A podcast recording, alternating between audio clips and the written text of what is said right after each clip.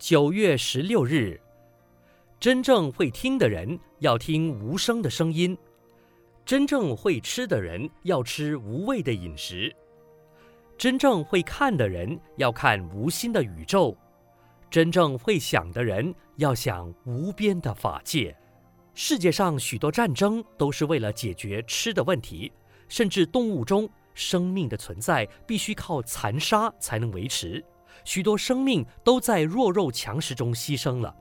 尤其现代人讲究吃，所谓活鱼十三吃，生吃活跳虾，乃至以不人道的方法屠宰牛、羊、鸡、鸭等，正是欲知世上刀兵劫，但听屠门夜半声。人类不改良吃的艺术，人间的纷争就永无休止。所以佛教提倡素食，唯有杜绝杀戮，世界才有宁日。佛教主张吃饭要当疗病想，所以不要挑肥拣瘦，要心存五观。所谓三德六味，禅悦为食，法喜充满。能够以法，甚至以读书为饭食，则书中自有黄金屋，书中自然也有香菇面。中国人大多在饭桌上解决问题，所以更讲究吃的艺术。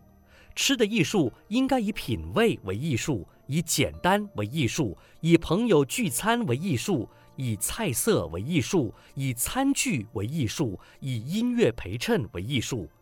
一个人饱食终日无所用心固然不好，但是苍廩不实，哪里找得到礼义呢？所以吃很重要，但要吃的有艺术更为重要。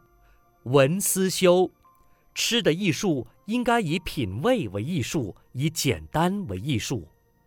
每日同一时段与您相约有声书香。